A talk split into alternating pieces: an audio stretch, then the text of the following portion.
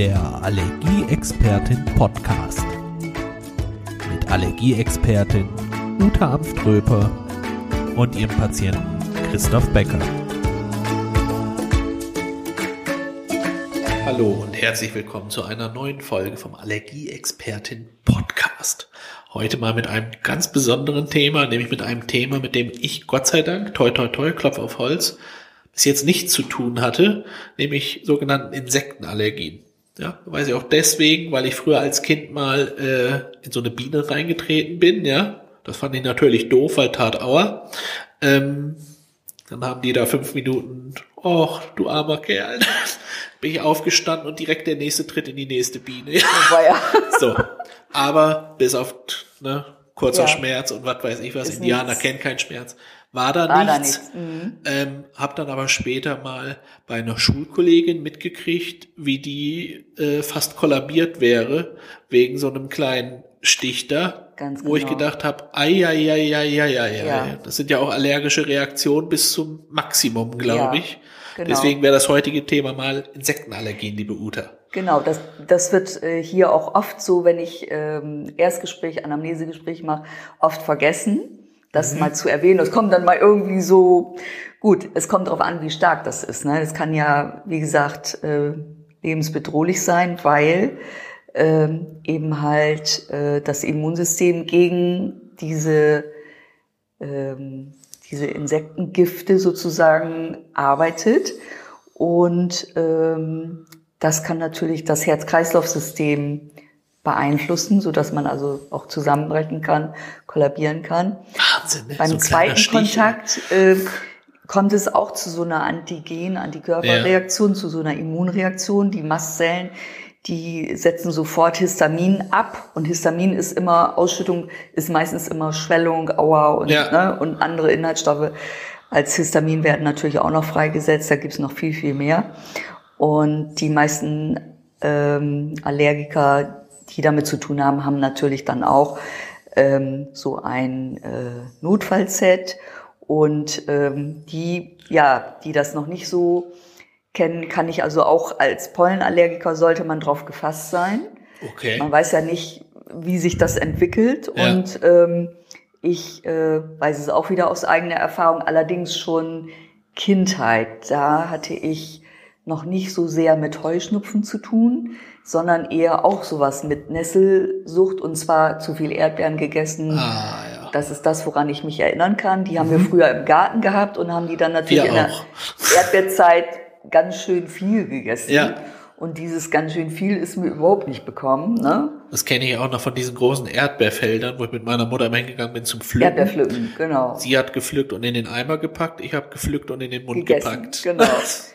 Also jedenfalls da, aus der Zeit kann ich mich auch noch dran erinnern, dass ich dann ähm, von Wespen ähm, also einmal reingegriffen, einmal reingetreten und noch irgendwas und okay. immer im Krankenhaus gelandet, aber nicht jetzt wegen der Atem- und Kreislaufsituation, ja. aber die Schwellung sowas von mega, dass du gedacht hast, äh, der Arm Krass. gehört nicht mehr zu mir oder das Bein. Ne? Wahnsinn. Ich meine, das hat dann alles wieder abge, ist dann schnell wieder abgeschwollen oder so. Aber solche Reaktionen, also das ist schon beängstigend dann auch. Ne? Unser Biologie- und Chemielehrer damals war auch nebenbei noch Imker. Ja. ja und dann ja. hat er uns auch mal hier so mitgenommen und uns ein bisschen was gezeigt. Und wir waren natürlich auf Abstand und und und nichtsdestotrotz äh, trotz hat so eine liebe Biene gedacht, oh, der Bäcker sieht cool aus, ja, den steche ich erstmal hinters Ohr. Ja. Das ist auch ein schöner Schmerz. Oh ja, so, aber jetzt pass auf. Äh, da sag, sagte mein lieber Chemielehrer damals, kein Problem, komm mal her. Da hat er mir Honig da drauf geschmiert. Ganz normalen ja. Honig. Ja. Und innerhalb von, also ich würde sagen, einer halben Minute komplett alles weg. Keine Schmerzen mehr, ist nicht angeschwollen, ja. gar nichts. Okay. Seitdem, auch bei uns in der Familie, wenn irgendjemand gestochen wird, Erst haben wir immer Honig ein bisschen ja. drauf. Und das sah echt so mit, das kannte ich vor, das war mir nicht bewusst, ja. dass man Honig irgendwo drauf schmieren Gut, soll. Äh, guter Tipp. Ja. Damit das äh, funktioniert. Also ja. das war auch, also, die hat da reingestochen und da war sofort danach wie so eine Erbse hinterm Ohr. Also so richtig krass. Und er aber so ganz ruhig, komm mal, mein Ja. so, ja, fertig. Toll. toll reagiert. Ähm, wie gesagt, es kann ja beim Pollenallergiker schon so sein, so sein, dass man, was weiß ich, irgendwie im Gras sitzt. Ja. Wobei als schwerer Pollenallergiker sitzt, Sitzt man nicht eher weniger im Gras. Aber irgend so ein Kontakt in der Natur Ja. kann eben schon ausreichen äh, oder irgendwie Tierhaare oder äh, Schalen und Krustentiere gegessen, kann sowas auslösen. Okay. Und ähm, ähm, ja, schulmedizinisch wird dann erstmal so ein Antikörpertest gemacht auf IgE-Antikörper und natürlich ähm, Antihistaminika, das ist völlig klar.